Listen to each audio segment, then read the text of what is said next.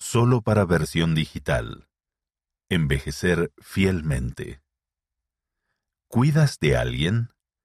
Recuerda cuidar de ti también. Por Koji Okomura.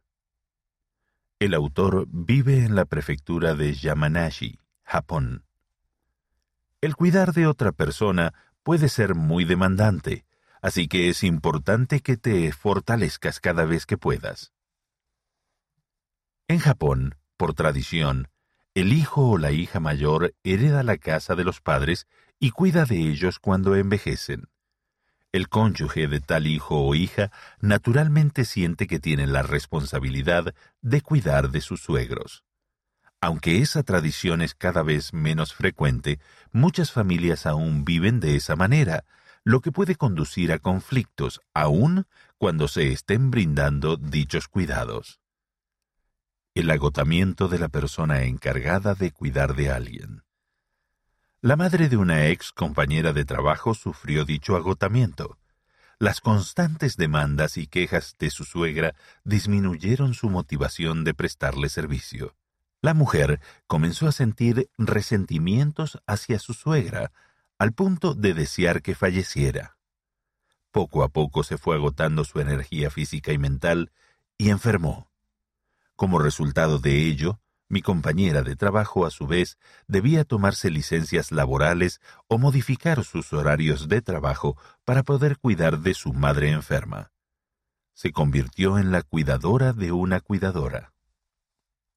Aunque tal agotamiento o fatiga puede sobrevenirle a los cuidadores de cualquier edad, el problema es particularmente severo entre quienes tienen más de 65 años, cuando la persona, que ya es mayor, cuida de otra persona como su cónyuge, por ejemplo.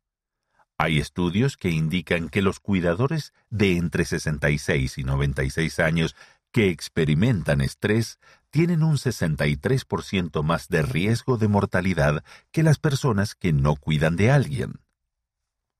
Prestar apoyo a quienes cuidan de otra persona. Quienes cuidan de otra persona necesitan que se les apoye en su labor de ayuda al prójimo. Hay muchas familias que han aprendido a apoyar magníficamente a la persona encargada de cuidar de alguien.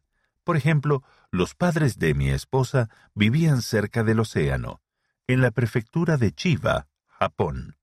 Conforme envejecieron, sus hijos comenzaron a preocuparse por su salud. Una de las hijas mayores los invitó a mudarse a Osaka, más cerca de la casa de ella, donde podría ocuparse de ser la persona especialmente encargada de su cuidado. No obstante, todos los hijos se unieron para ayudar a sus padres y a su hermana, buscaron y remodelaron una casa y procuraron entender las necesidades de los padres y respetar su independencia para que pudieran tener gozo y felicidad en su nueva vida en aquel nuevo lugar. El padre de mi esposa, que padece demencia senil, comenzó a asistir a un centro de atención diurna cercano, donde disfruta de la compañía de otras personas mayores en lugar de deambular sin rumbo por el vecindario. A pesar de que estamos muy lejos, mi esposa disfruta de entablar conversaciones sobre doctrina con sus padres todos los domingos vía Internet, en las cuales se alientan unos a otros y se demuestran afecto. Además, consulta a su hermana con frecuencia para ver cómo le va con el cuidado de sus padres. Preocuparnos por quienes cuidan de otra persona. Las condiciones bajo las cuales se cuida de otra persona pueden ser muy diferentes. En muchos casos, el cuidador tiene que trasladarse para atender a la persona. En otros casos, es posible que la persona a quien se cuida resida en la casa del cuidador. Con frecuencia, para poder cuidar de alguien se requiere que la persona realice ajustes en el aspecto físico, mental y económico, así como en su relación con el cónyuge, sus hijos y la comunidad. En Japón no existen las licencias laborales por enfermedad. En vez de ello, los cuidadores deben utilizar todos sus días de vacaciones. Luego, negocian para que su empleador ajuste su horario laboral o bien abandonan el trabajo por completo a fin de prestar cuidados a tiempo completo. Según datos del gobierno japonés, en 2017 cerca de 90.000 personas renunciaron al trabajo para poder cuidar de alguien en casa. Es posible que los cuidadores se vean en el dilema de querer ayudar mientras ellos mismos necesitan ayuda. No quieren quejarse ni desmoralizar a quienes están cuidando, de hecho, se sienten presionados a intentar cumplir con las expectativas de los demás. Muchos de ellos hacen un esfuerzo y un sacrificio tremendos durante extensos periodos de tiempo. Sin apoyo desde el aspecto social, es posible que los cuidadores no expresen su sufrimiento o dolor interior. Algunos padecen ansiedad, depresión, y fatiga física o mental.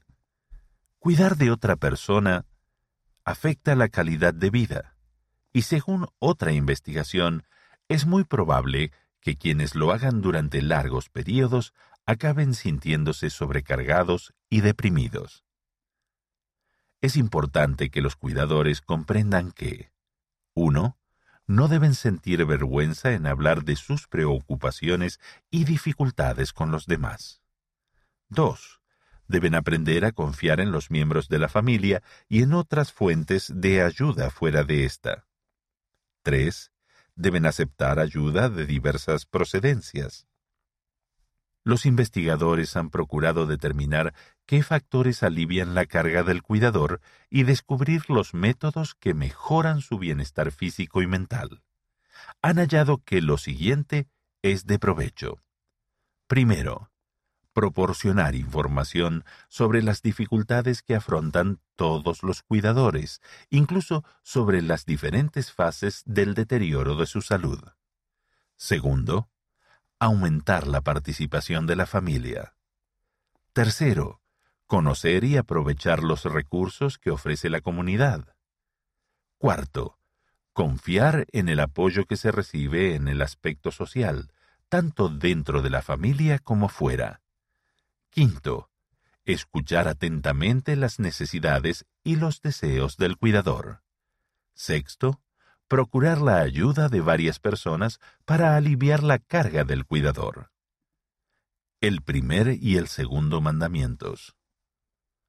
Por supuesto, el Salvador Jesucristo es nuestro supremo cuidador, y hay mucho que aprender acerca de cómo cuidar de otras personas a la manera de Cristo al estudiar lo que Él denominó los dos grandes mandamientos.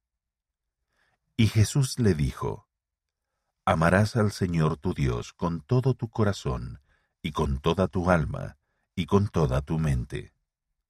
Este es el primero y grande mandamiento. Y el segundo es semejante a este. Amarás a tu prójimo como a ti mismo. En estos versículos creo que el Señor proporciona una guía particularmente útil para los cuidadores. Antes que nada, ama al Señor. No descuides las pequeñas cosas que recargan tu energía espiritual. Ora. Lee las escrituras. Busca paz en tu corazón. Siente el poder y la fortaleza del amor del Padre Celestial por ti. Es probable que ya reboses de amor por el prójimo, en este caso por la persona a la que cuidas, pero ¿te amas también a ti mismo con rectitud? El cuidar de otra persona puede ser muy demandante, así que es importante que te revitalices cada vez que puedas. Si en verdad amas a tu prójimo como a ti mismo, querrás renovar tus fuerzas para poder mantenerte fuerte y poder seguir prestando servicio. Revitaliza tus fuerzas. El elder Jeffrey R. Holland del Quórum de los Doce Apóstoles dijo, Para aquellos de ustedes que procuran fervientemente llevar las cargas de otra persona, es importante que se fortalezcan y se edifiquen de nuevo a sí mismos ya que otras personas esperan mucho de ustedes y en efecto sacan mucho provecho de ustedes. Nadie es tan fuerte que alguna vez no se sienta fatigado o frustrado, o que no reconozca la necesidad de cuidar de sí mismo. Los que cuidan de otras personas también deben cuidarse, deben tener gasolina en el tanque para poder dársela a los demás. Y el presidente Henry B. Eyring, segundo consejero de la primera presidencia, dijo, Si bien el servicio extenso y amoroso recibe una rica recompensa, ustedes han descubierto que también tienen limitaciones físicas, emocionales y económicas en lo que se puede hacer. La persona que brinda cuidados por largo tiempo puede llegar a ser quien necesite cuidado. Los cuidadores como discípulos de Cristo. Los cuidadores y los líderes de la Iglesia deben trabajar en conjunto para afrontar los desafíos singulares de cada familia, incluso los de carácter laboral y los de índole física y mental, así como las inquietudes relacionadas con la familia y el matrimonio. Se los debe alentar a no sobrecargarse bajo condiciones de estrés ni durante los momentos difíciles, y se les debe recordar con regularidad que dediquen tiempo a recobrar fuerzas.